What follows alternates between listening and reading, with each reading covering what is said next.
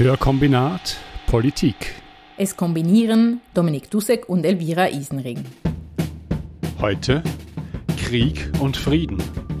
Die WOTS fragt sich, was machen eigentlich die UNO und der Sicherheitsrat? Die Aufgabe der UNO ist es, für Frieden und Sicherheit zu sorgen. Weitere Aufgaben gemäß ihrer Charta sind, die Einhaltung des Völkerrechts zu gewähren, Menschenrechte zu schützen und die internationale Zusammenarbeit zu fördern, um wirtschaftliche, soziale, kulturelle und humanitäre Probleme zu lösen. Fast jedes Land auf der Welt gehört inzwischen zur UNO, seit 2003 sogar die Schweiz.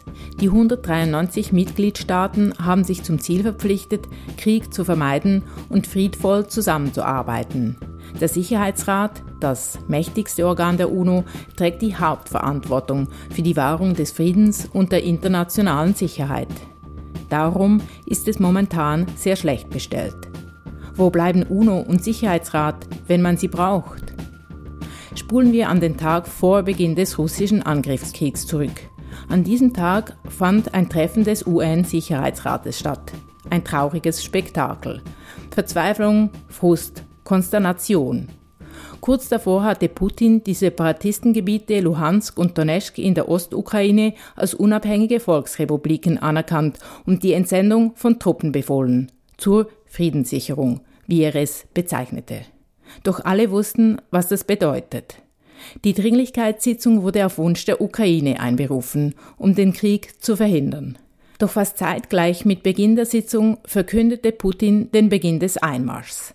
Der Vorsitz des Sicherheitsrates hatte zu diesem Zeitpunkt paradoxerweise auch noch Russland bzw. Putins UN-Botschafter Wassily Nibienza. Der ukrainische Botschafter forderte alle Anwesenden auf, alles zu tun, um diesen Krieg zu stoppen. Guterres bat Putin, im Namen der Menschlichkeit die Truppen zurück nach Russland zu bringen. Das geschah nicht. Kurz nach Ende des Treffens im Sicherheitsrat fielen die ersten Raketen auf die Ukraine. Haben UN und Sicherheitsrat überhaupt keine Schlagkraft? Haben sie ihre Aufgaben und Prinzipien vergessen oder ist die Idee des Weltfriedens einfach komplett erodiert? Und gibt es einen Ausweg? Andreas Zumach ist Journalist und Experte für internationale Beziehungen und Konflikte. Außerdem hat er Bücher geschrieben wie Reform oder Blockade, welche Zukunft hat die UNO oder Globales Chaos, machtlose UNO, ist die Weltorganisation überflüssig geworden? Er ist zudem Gastautor der WOTS und darum heute Gast bei uns. Dominik hat mit ihm gesprochen. Andreas Zumach, Sie haben für die Taz äh, und auch für die WOTS und für andere Medien sicher auch zahlreiche Artikel über die UNO geschrieben, auch mindestens zwei Bücher. Es ist ja so, ich äh, bin Jahrgang 68, meine Eltern waren so Sozialdemokraten und irgendwie, ich kann jetzt keine konkrete Erinnerung nennen, aber irgendwie habe ich als Kind mitbekommen, wenn über die UNO geredet worden ist, das war so ein Verein, den man nicht so wirklich äh, ernst genommen hat oder der nichts ausrichten konnte. Sie als Journalist, der sich schon so lange mit der UNO beschäftigen, warum äh, machen Sie das? Wie sind Sie zu dem Thema gekommen und wo ist für Sie die Wichtigkeit dieses Themas? Ich bin zu dem Thema gekommen, weil ich mich seit den äh, mit 70er Jahren für außen- und sicherheitspolitische Fragen interessiert habe, äh, für Krieg und Frieden und wie man ihn verhindert.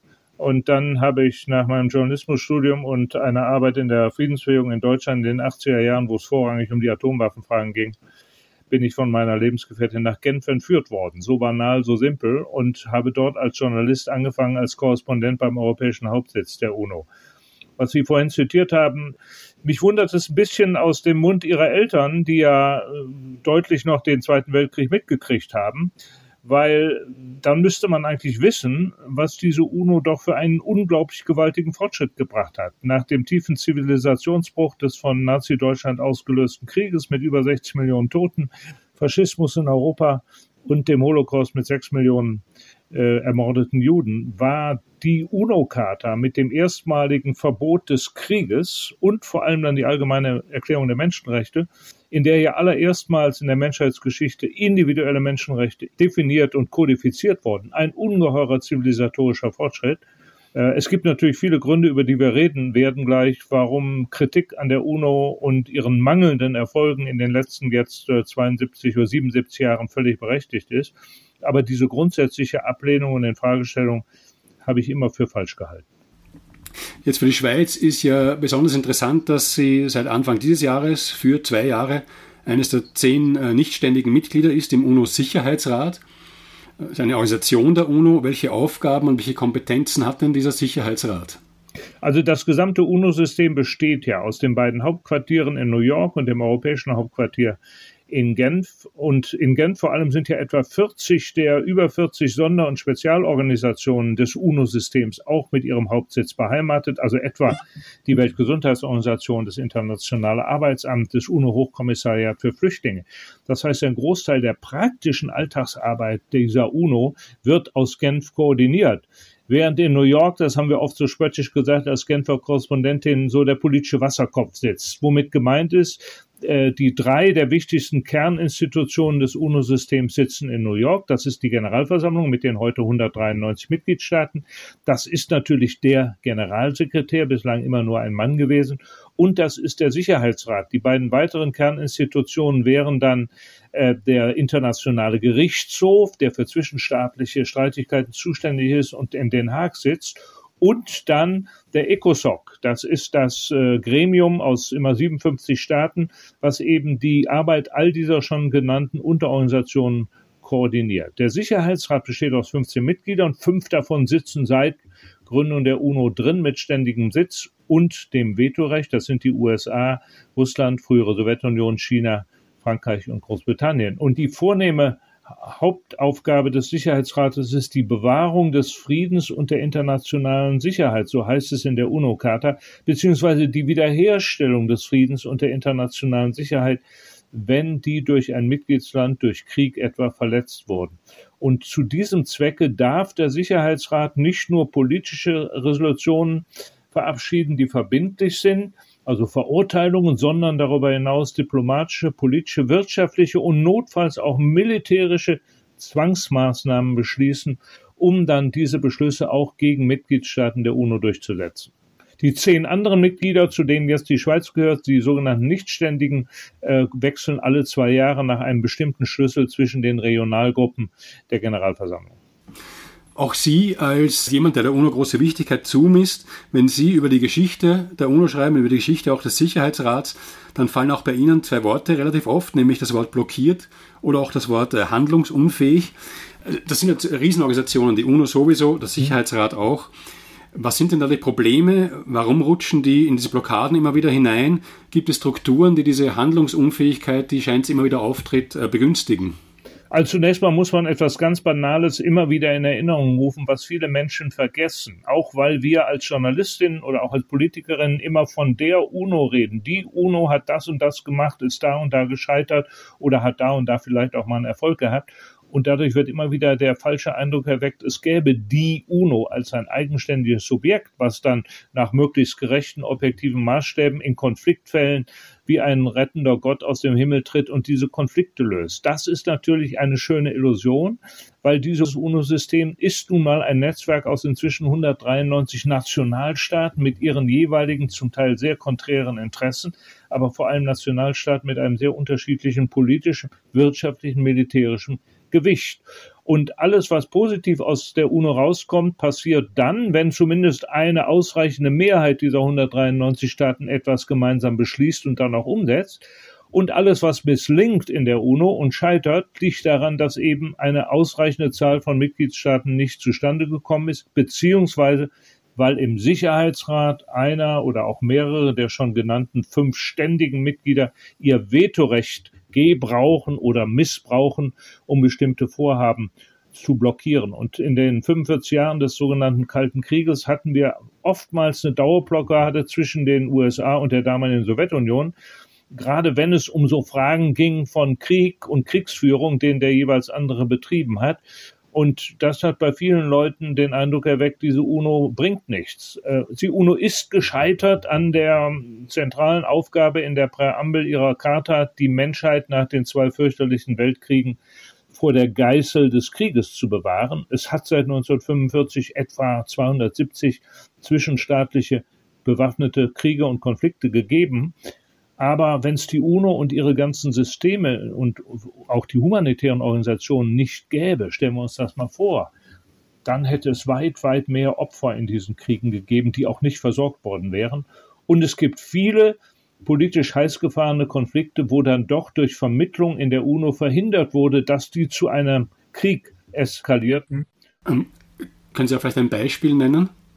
Naja, also einmal ist das, was äh, 1962 im Oktober drohte, nämlich ein äh, dritter Krieg mit Atomwaffen wegen der Stationierung sowjetischer Atomraketen oder Raketen zumindest auf Kuba äh, wesentlich auch durch Verhandlungen im Sicherheitsrat deeskaliert worden, nicht nur durch die bilateralen Gespräche, die dann zwischen Kennedy und Khrushchev stattgefunden haben.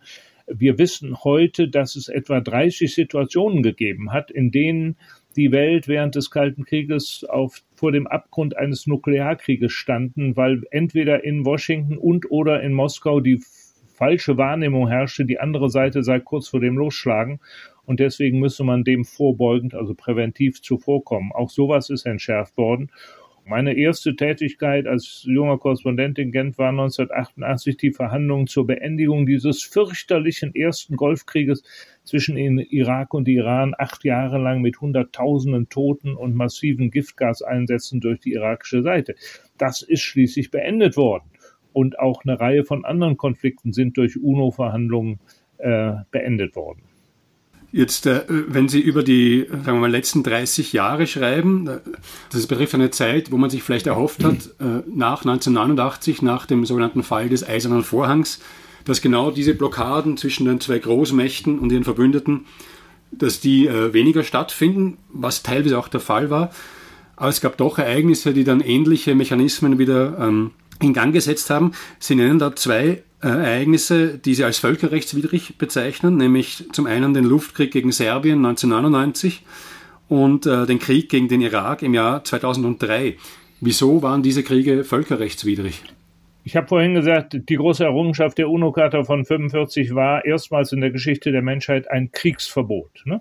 Artikel 2 Absatz 4 der UNO-Charta. Und die beiden einzigen Ausnahmen sind, ein Land wird angegriffen, wendet sich an den UNO-Sicherheitsrat und dieses Land darf zur Selbstverteidigung, Artikel 51 der UNO-Charta, militärische Gewalt anwenden. Das, was die Ukraine im Moment völkerrechtlich völlig konform tut gegen den Angriffskrieg durch Putin Russland.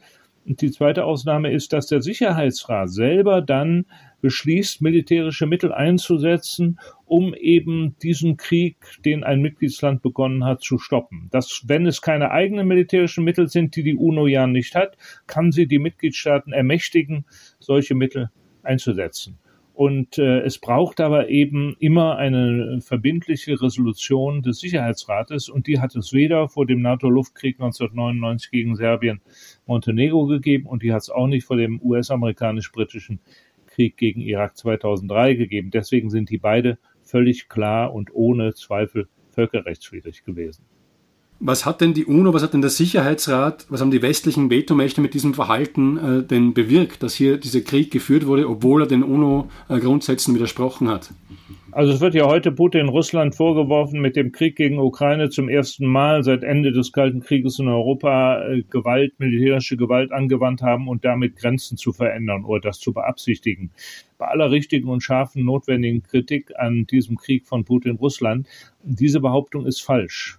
Leider hat die NATO mit ihrem Luftkrieg 1999 gegen Serbien-Montenegro diese Büchse der Pandora geöffnet und einen gefährlichen Präzedenzfall des Einsatzes militärischer Gewalt mit dem Ergebnis gewaltsam veränderter Grenzen geschaffen, nämlich die Abspaltung des Kosovo. Und darauf beruft sich nicht nur Putin Russland und Außenminister Lavrov, mit dem ich darüber sehr oft persönlich auch gestritten habe, immer wieder und sagt, ihr habt dasselbe doch auch gemacht, warum kritisiert ihr uns? Sondern auch anderswo in der Welt wird sich auf diesen Präzedenzfall äh, berufen. Das ist keine Entschuldigung oder kein Recht zur Relativierung von Russlands Krieg, aber äh, man muss leider doch sehen, dass die NATO angefangen hat, diese wichtigen Völkerrechtsnormen zu schwächen und diese Schwächung setzt sich jetzt natürlich durch den russischen Krieg fort. Und ein zweites Ereignis, was Sie in der Frage nicht erwähnt haben, was aber trotzdem wichtig ist, äh, zur Erklärung. 19, äh, 2011 im März gab es die Resolution im Sicherheitsrat zur Schaffung einer Fluchtverbotszone in Libyen, um zu beenden, dass die äh, Luftwaffe des damaligen Diktators Gaddafi gegen die Zivilbevölkerung schießt. So weit, so gut. Dieser Beschluss ist gefasst worden und konnte gefasst worden, weil Russland und China sich enthalten haben, also kein Veto eingelegt haben um dann aber in den folgenden Monaten zu erleben, dass die drei Westmächte im Sicherheitsrat, die ja auch NATO-Mitglieder sind, also Frankreich, Großbritannien, USA, diesen Beschluss zur Schaffung einer Luftverbotszone missbraucht haben, um einen Krieg zu, gegen Gaddafi zu führen, mit dem Ziel und auch dem Ergebnis seines Sturzes. Und seitdem gab es weder in Peking noch in Moskau keine Bereitschaft mehr, irgendeinem Resolutionsantrag des Westens zuzustimmen, zum Beispiel in dem Syrienkrieg. Ähm, und äh, weil man das nicht nochmal erleben wollte. Wie gesagt, das ist keine Rechtfertigung, auch nicht für das russische Verhalten in dem Syrienkrieg. Nur man muss diesen Hintergrund eben auch kennen. Wenn wir jetzt auf den Krieg in der Ukraine zu sprechen kommen, wie haben sich denn da die UNO und der Sicherheitsrat verhalten? in diesem Krieg, vielleicht auch vor diesem Krieg? Und was könnte man eigentlich erwarten? Äh, welche Schritte könnte sie setzen oder hätte sie setzen können, um äh, den Krieg vielleicht gar nicht zustande kommen zu lassen oder früher zu beenden?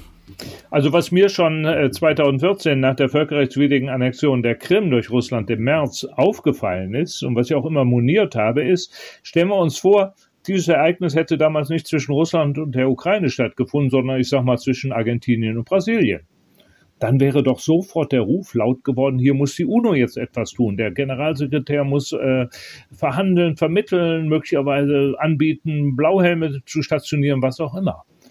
Diesen Ruf hat es nicht gegeben, weil wir in Europa, glaube ich, vor dem Hintergrund der beiden Weltkriege Institutionen, kontinentübergreifende wie die Konferenz Sicherheit und Zusammenarbeit in Europa, aber auch teileuropäische wie die EU, den Europarat, einen europäischen Menschenrechtsgerichtshof und so weiter entwickelt haben, alles, alles Institutionen und Normen, die es so auf den anderen Kontinenten noch nicht gibt.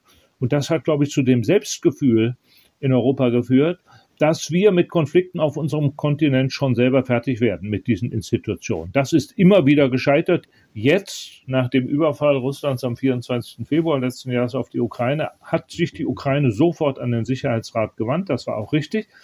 Und der Sicherheitsrat konnte dann aber keine Resolution zur Verurteilung dieses Krieges beschließen, weil Veto, weil Russland das mit einem Veto eingelegt hat. China übrigens hat sich interessanterweise verhalten, enthalten. Daraufhin ist dieses Thema wegen der Handlungsunfähigkeit des Sicherheitsrates in die Generalversammlung gekommen und sowohl am 4. März wie erneut am 27. Oktober letzten Jahres hat die Generalversammlung mit einer doch deutlichen über zwei Drittel Mehrheit von 140 beziehungsweise 143 ihrer 193 Mitgliedstaaten diesen Angriffskrieg klar verurteilt und Russland zum sofortigen, vollständigen und bedingungslosen Rückzug seiner Angriffsstreitkräfte aufgefordert. Ähm, das ist wirkungslos geblieben, wie wir alle wissen. Ähm, es fällt auch auf, dass immerhin 38 Staaten mit großen Bevölkerungen sich bei diesen beiden Abstimmungen enthalten haben. Staaten wie Indien, wie China, wie Indonesien, Brasilien, die insgesamt gut zwei Drittel der Weltbevölkerung präsentieren. Und es fällt auch weiterhin auf, dass äh, keiner außer den Mitgliedstaaten von NATO und EU, das sind 33, plus so ein paar politisch Verbündete wie Australien, Südkorea, Japan, also etwa 40 Staaten, haben weitergehende Dinge gemacht, also über die Verurteilung hinaus dann entweder Sanktionen beschlossen oder sich an humanitären Maßnahmen beteiligt. Von daher sind die Behauptungen, dass Russland äh, und Putin vollkommen isoliert seien in der Welt, das ist Wunschdenken. Das ist nicht so und man sollte die Realität hier auch nicht besser malen. Rein theoretisch, das ist noch wichtig zu wissen, wäre es durchaus möglich gewesen, dass der, die Generalversammlung mehr tut, als nur diese politische Verurteilung des Krieges auszusprechen. Wir hatten das Beispiel 1950, Koreakrieg, als der Sicherheitsrat über Monate blockiert war in der Frage, was tun. Und daraufhin hat die Generalversammlung gesagt, wenn der Sicherheitsrat seine ihm zugeschriebene Hauptaufgabe nicht erfüllt, dann ziehen wir das Thema an uns. Und dann ist die United for Peace, also die Verein für den Frieden Resolution verabschiedet worden, auf deren Basis dann UNO-Truppen nach Korea geschickt wurden. Äh, das wäre theoretisch auch wieder möglich gewesen, aber dafür gab es nicht die Bereitschaft bei einer Mehrheit der Generalversammlung. Ebenso konnte sich die UNO-Generalversammlung nicht auf Wirtschaftssanktionen gegen Russland einigen. Im Gegensatz dazu haben die USA und die EU einen regelrechten Wirtschaftskrieg losgetreten. Die Wirtschaftssanktionen gegen Russland sind beispiellos. Doch sind sie eigentlich zielführend? Zielführend würde ja bedeuten, dass sich die Oligarchen von Putin abwenden oder dass sich die russische Bevölkerung vom Putin-Regime abwendet und dass daraufhin Putin dazu gebracht würde, vom militärischen Weg Abschied zu nehmen. Das ist bis jetzt nicht eingetroffen. Im Buch Der neue Wirtschaftskrieg analysiert Maurice Höfken die verschiedenen Wirtschaftssanktionen und ihre Wirkung. Ganz nüchtern und unmoralisch geht er der Frage nach, ob die verhängten Wirtschaftssanktionen ein geeigneter Hebel sind, um Putins Krieg auszubremsen und den Präsidenten an den Verhandlungstisch zu bewegen. Und wenn ja, welche Sanktionen? Und trifft es dabei auch die richtigen oder vor allem die Zivilbevölkerung? Gemäß Höften ist es umstritten, wie viel Sanktionen bringen, um Demokratie oder Frieden durchzusetzen. Als eines der wenigen erfolgreichen Beispiele würden die Sanktionen gegen das Apartheid-Regime in Südafrika gelten. Doch wird ein unter Druck geratener Putin ebenfalls einlenken? Bis jetzt lässt sich diese Frage nicht beantworten. Klar ist, der Wirtschaftskrieg zwischen Russland und dem Westen trifft längst nicht nur die, die ihn aktiv führen. Er krempelt den ganzen Welthandel um. Ob die Sanktionen etwas zum Weltfrieden beitragen, wird sich noch erweisen müssen. Wenn Sie die, Handlungen äh, vor allem dieser fünf Vetomächte im Sicherheitsrat äh, schildern, dann vergleichen Sie da recht, setzen fast gleich die Handlungen und die Sprachregelungen, die die getroffen haben, um eigene Angriffskriege, äh, die schon erwähnten des Westens und dann jetzt von Russland, zu rechtfertigen oder irgendwie umdeuten. Ich kann mir vorstellen, wenn Sie das so gleichsetzen und vergleichen, dass Sie sich dann einiger Kritik aussetzen heute. Sind diese, diese politischen Schritte und diese ähm, Rechtfertigungsversuche der, der beiden Blöcke, sind die tatsächlich vergleichbar? Die Schieflage ist, dass die westlichen Regierungen und auch weite Teile der westlichen Medien ähm, äh, sehr selektiv äh, und nach doppelten Standards verfahren. Wenn also bis heute der britisch-amerikanische Angriffskrieg gegen Irak von 2003 nicht mal durch eine Resolution als Bruch der UNO-Charta klar benannt worden ist. Eine Resolution etwa der Generalversammlung, äh, wo es ja kein amerikanisches Veto gäbe. Aber alle Versuche, eine solche Resolution auch nur einzubringen, etwa durch Südafrika, sind von Washington mit so massivem Druck und so massiven Drohungen beantwortet worden, dass diese Initiativen alle irgendwo zurückgezogen wurden. So. Das, wenn ich das weiß, dann wissen das nicht nur ganz viele auch autokratische, diktatorische Führer in Ländern des globalen Südens, die damit möglicherweise unter Verweis äh, ihre eigenen äh, Verbrechen oder Kriege rechtfertigen. Das wissen auch viele in den demokratisch geführten Ländern des Südens.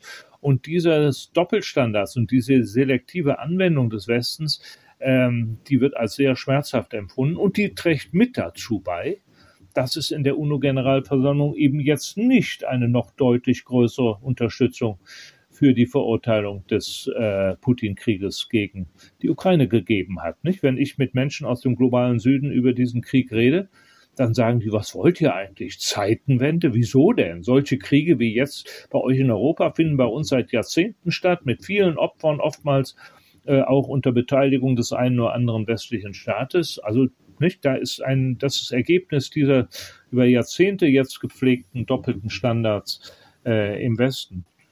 Kommen wir zu einem, äh, noch einem Proponenten der UNO, der, der den meisten bekannt ist, nämlich der UNO-Generalsekretär, bevor wir dann wieder langsam zur Schweiz ein bisschen zurücksteuern. Äh, mir kommt ja vor, der UNO-Generalsekretär ist so ein bisschen ähnlich wie der Papst. Also der kann ja nichts im Alleingang beschließen oder anordnen, aber er kann so Handlungen setzen, symbolische oder auch Besuche machen, er kann Sachen anregen. Haben aus Ihrer Sicht die UNO-Generalsekretär, sagen wir in den 80er, 90er Jahren diese Möglichkeiten genug ausgenutzt? Also zunächst mal würde ich Ihrer Parallele äh, deutlich widersprechen. Verglichen mit dem Papst ist der UNO-Generalsekretär viel, viel machtloser, um, oder um es negativ auszudrücken. Der Papst konnte und kann sehr viel mehr entscheiden und kann sehr viel mehr Unheil anrichten. Das haben wir an dem Vorgänger des jetzigen, an Herrn Benedikt, der gerade gestorben ist, ja nun erlebt. Der Generalsekretär ist wirklich zunächst mal nur ein Sekretär. Und es hat in den letzten 77 Jahren sehr von der Persönlichkeit der jeweiligen Person war abhängig, ja, wie wirksam er ist. Ich sage jetzt er, weil es waren, wie gesagt, bisher bedauerlicherweise nur acht Männer. Und da würde ich sagen, einer der ersten, Dakamaschke, war sehr wirksam, ist wahrscheinlich auch aus diesem Grunde ja ermordet worden äh, bei einer Vermittlungsmission über dem Kongo. Ist bis heute nicht geklärt, endgültig, was da eigentlich war. Und an zweiter Stelle setze ich Kofi Annan aus Ghana, den ja die meisten der Hörerinnen vielleicht noch erinnern, aus den 90er Jahren, der im Übrigen das weitestgehend und umfangreichste Reformprogramm für die UNO vorgelegt hat, 2005, bis heute weitgehend unerledigt. Es hängt also sehr von der Persönlichkeit ab, ähm, wie weit diese Männer und hoffentlich bald auch Frauen sich dann auch trauen, auf eigenes Risiko, auch gegen den Willen des einen oder anderen mächtigen Vetostaates im Sicherheitsrat bestimmte Dinge zu tun auch mit dem Risiko, dann möglicherweise keine zweite Amtszeit zu bekommen. Ich verweise darauf, dass Kofi Annan auf eigenes Risiko, ohne Unterstützung des Sicherheitsrates, gegen den massiven Widerstand der damaligen Administration von George Bush dem Jüngeren mehrfach nach Bagdad gereist ist, zu Gesprächen mit Saddam Hussein, in dem Ziel, den drohenden Krieg zu verhindern äh, ich hätte es sehr richtig und wichtig gefunden, wenn äh, Herr Guterres möglicherweise auch schon lange vor Beginn dieses heißen Krieges im Februar letzten Jahres von sich aus sich in diesen Konflikt zwischen Russland und der Ukraine, der ja zunehmend auch zu einem Konflikt zwischen Russland und dem Westen wurde, eingemischt hätte und gesagt hätte, ich beanspruche hier als UNO-Generalsekretär eine Rolle. Spätestens aber seit dem nun heißen Überfall auf die Ukraine mit all seinen fatalen globalen Folgen für den Rest der Welt, Rest in Anführungszeichen, vor allem für die armen Länder des globalen Südens. Also ich meine die dramatisch verschärfte Ernährungskrise, die Energiepreiskrise, die die Menschen im globalen Süden natürlich ungleich schärfer trifft in ihrem Überleben als die ärgerlichen Preiserhöhungen, die wir hier in unseren reichen Ländern Europas erleben.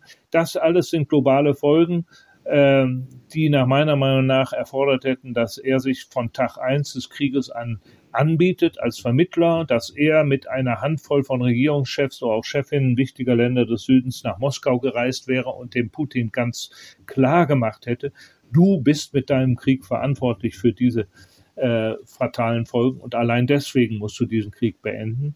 Äh, das alles ist leider nicht geschehen. Er hat einige richtige und drängende Worte gesagt äh, in New York, der äh, Guterres, aber mehr hat er bisher nicht zustande gebracht. Ob er mehr versucht hat hinter den Kulissen, Dinge, von denen auch ich nichts weiß, will ich nicht ausschließen, aber das kriegen wir dann halt nicht mit. Die Schweiz, wir haben es ganz am Anfang gesagt, ist jetzt eine der zehn nichtständigen Mitglieder im Sicherheitsrat. Sagen wir mal so, äh, sobald es um vielleicht ein bisschen unangenehme Themen geht, hat man in der Schweiz gern die Haltung, ja, die Schweiz ist ja nur ein kleines Land, alleine können wir nicht bewerkstelligen, obwohl die Schweiz ja mindestens in einzelnen Wirtschaftsbranchen durchaus auch eine weltweit führende äh, Stellung hat, äh, Finanzbranche oder Sitz großer internationaler Konzerne. Auch wenn es ein kleines Land ist, äh, gibt es aus Ihrer Sicht Schritte, Initiativen, durch die die Schweiz diese Politik des Sicherheitsrates beeinflussen könnte in den nächsten zwei Jahren. Es ist ja gerade schon hier vermeldet worden in der Schweiz, dass äh, Nothilfekorridor über die syrische Grenze, dass die durch eine Initiative der Schweiz und Brasiliens jetzt aufrechterhalten wurde, ein Nothilfekorridor, der dann nicht, wo die Güter nicht über die Hauptstadt Damaskus und über die Regierung laufen müssen. Das ist hier jetzt schon als erster Erfolg der Schweiz vermeldet worden. Sehen Sie das auch als Erfolg und äh, gibt es Sachen, die auch ein kleines Land wie die Schweiz äh, da bewirken kann? Also zunächst mal muss feststellen, ganz vieles von dem, was jetzt an möglich Handlungsmöglichkeiten erwähnt wird, muss man feststellen, hätte die Schweiz auch alles schon tun können in den vergangenen Jahren, ohne Mitglied im Sicherheitsrat zu sein. Das ist nun keine formale Voraussetzung dafür, dass man solche Initiativen wie die eben beschriebene äh, unternehmen. Das ist leider nicht geschehen. Ähm, es gibt eine sehr positive Ausnahme. Kofi Annan hat, wie gesagt, 2005 ein umfangreiches Reformpaket vorgeschlagen mit 101 Punkten und ein wichtiger davon war die Reform der damaligen Menschenrechtskommission hin zum Menschenrechtsrat, die ja auch 2006 vollzogen wurde. Und das geschah unter ganz erheblicher konzeptioneller und politischer Mitwirkung, einmal durch den Berner Völkerrechtler Walter Kähli und die damalige Schweizer Außenministerin Michelin Calmiret. Das ist ein sehr positives Beispiel. Ansonsten äh, sage ich, ähm, die Schweiz könnte an ganz vielen Punkten dazu beitragen, die Handlungsfähigkeit dieser UNO äh, zu stärken. Wenn sie zum Beispiel dem Verbotsabkommen für Atomwaffen jetzt nun endlich beitreten würde, anstatt sich, was der Bundesrat ja gemacht hat, dann im Grunde doch der NATO als Atomschutzschirm zu unterwerfen und deswegen diesem Abkommen nicht beizutreten. Es gibt einen anderen wichtigen Punkt, der überhaupt nicht in der Öffentlichkeit im Moment eine Rolle spielt. Im Menschenrechtsrat in Genf wird nun seit Jahren darüber verhandelt, endlich völkerrechtlich verbindliche Umwelt-, Sozial- und Menschenrechtsnormen für internationale Konzerne zu verabreden. Und zwar solche, die man dann auch überwacht auf ihre Einhaltung, die man durchsetzt und notfalls auch Verstöße sanktioniert. Und hier gehört die Schweiz zusammen mit Deutschland und anderen EU-Staaten zu den Hauptwiderständlern, die alles versuchen, solche völkerrechtlich verbindlichen Normen zu verhindern. Und das, obwohl gleichzeitig in der Schweiz die bisher bekannteste und erfolgreichste Basisinitiative für einen solchen Schritt gelaufen ist. Ich meine die Konzernverantwortungs äh, Initiative. Ne? Es gäbe natürlich die Möglichkeit, dass die Schweiz im Sicherheitsrat jetzt ähm, dazu auffordert, dass ähm, die Vetostaaten, wenn nicht durch eine formale Änderung des Sicherheitsrates, was wahrscheinlich nicht zu kriegen ist, einige Dinge bereitwillig, freiwillig zu tun. Also zum Beispiel darauf zu verzichten, in einem Konflikt, wo man selber beteiligt ist, das Vetorecht im Sicherheitsrat zu gebrauchen. Solche Vorschläge gibt es, ursprünglich von Luxemburg mal vorgestellt. Das könnte die Schweiz mit anderen jetzt mal wieder auffrischen und, und damit zumindest eine Debatte produzieren. Ob auch die westlichen Staaten zu so einer freiwilligen Vereinbarung äh, bereit sind, muss sich dann zeigen. Aber das wäre, wäre mal sehr interessant. Also für solche Initiativen sollte die Schweiz diese zwei Jahre nutzen. Es würde überhaupt nicht weiterhelfen, wenn die Schweiz unter Rücksicht auf irgendeines der fünf ständigen Mitglieder, egal wer, jetzt bestimmte Dinge, die eigentlich richtig wären, unterlässt. Dann wären das zwei verlorene Jahre. Die Schweiz, die dieses Jahr zum ersten Mal im UNO-Sicherheitsrat Einsitz nehme, werde sich dafür engagieren, das Völkerrecht und den Multilateralismus wieder zu stärken, versichert Alain Berset in der Eröffnungsrede am WEF.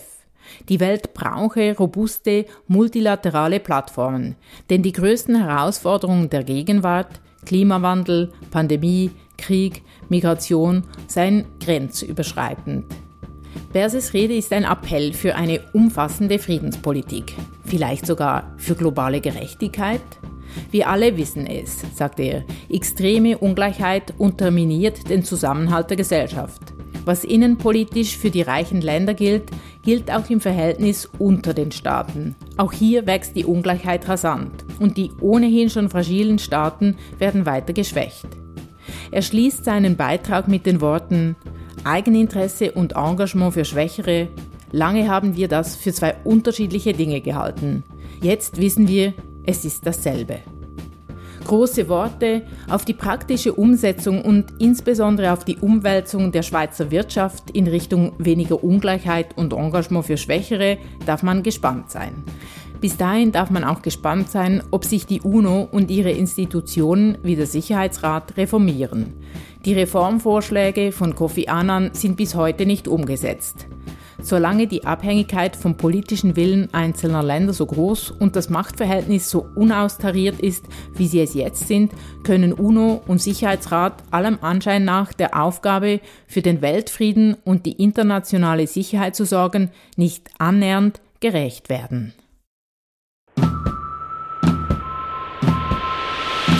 Hörkombinat Politik. Es kombinierten Elvira Isenring und Dominik Dussek.